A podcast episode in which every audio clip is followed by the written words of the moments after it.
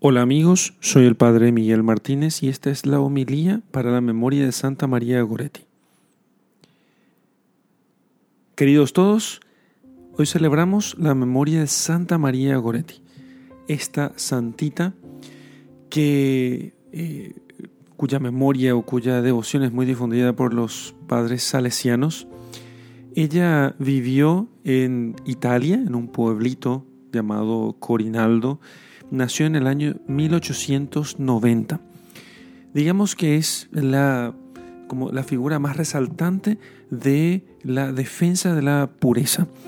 Ha vivido ella en una familia muy, muy pobre y eh, el papá y la mamá de, María Goretti tuvieron que ir a trabajar eh, en, un, en un campo y tuvieron que, para trabajar en este campo, hacer el trato con otra familia Em, otra familia que con los que compartía la cocina. Entonces vivían como en unas casas donde cada familia tenía un apartamento, pero la cocina era compartida.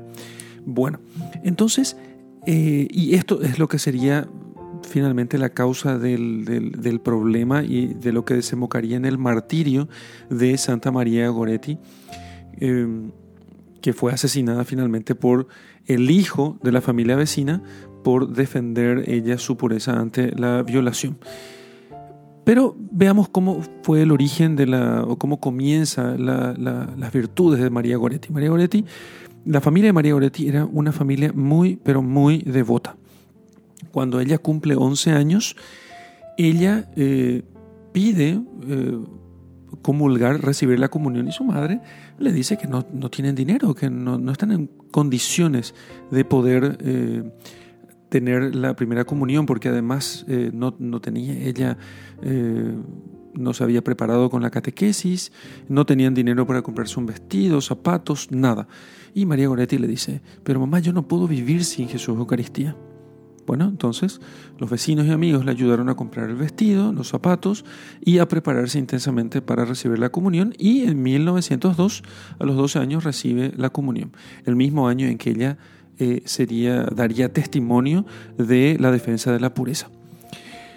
Pues bien, entonces, cuando eh, su vecino, el hijo del, vecino, que había quedado sin la asistencia de la, de la madre, que había muerto, eh, enferma un poco antes, eh, este muchacho llamado Alessandro tenía eh, malos hábitos. Él solía tener malas lecturas y sobre todo tenía la mala costumbre de pegar en su cuarto imágenes obscenas de mujeres, imágenes de mujeres obscenas. Y eso llevó a que, y este muchacho Alessandro tenía como 19 o 20 años, cuando eh, se enamoró de María Goretti y entonces comenzó a hacerle propuestas indecentes a María Goretti. María Goretti le dijo que no, que no cedería a sus propuestas y que prefería ella morir antes que pecar. Ella se fortaleció en esa determinación gracias a la comunión eucarística frecuente, ¿sí? que no dejó de recibir después de su primera comunión.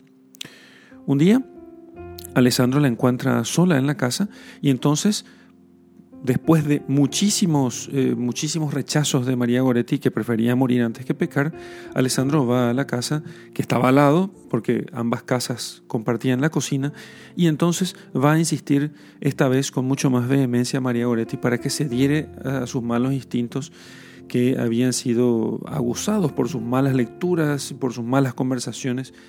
Y María Goretti entonces, intentando huir de él, eh, le dice a Alessandro que no, que, era, aquello era pecado mortal y que no podían caer en eso, que no podía ella ceder a esos deseos y a las propuestas que él le hacía. Alessandro, eh, enojado porque había sido rechazado por María Goretti, entonces le apuñala a ella y María Goretti muere por defender su pureza. María Goretti finalmente eh, va a ser eh, canonizada eh, por, eh, va a ser canonizada muchos años después. Su muerte se da en 1902. es canonizada por el Papa Pío XII en 1950.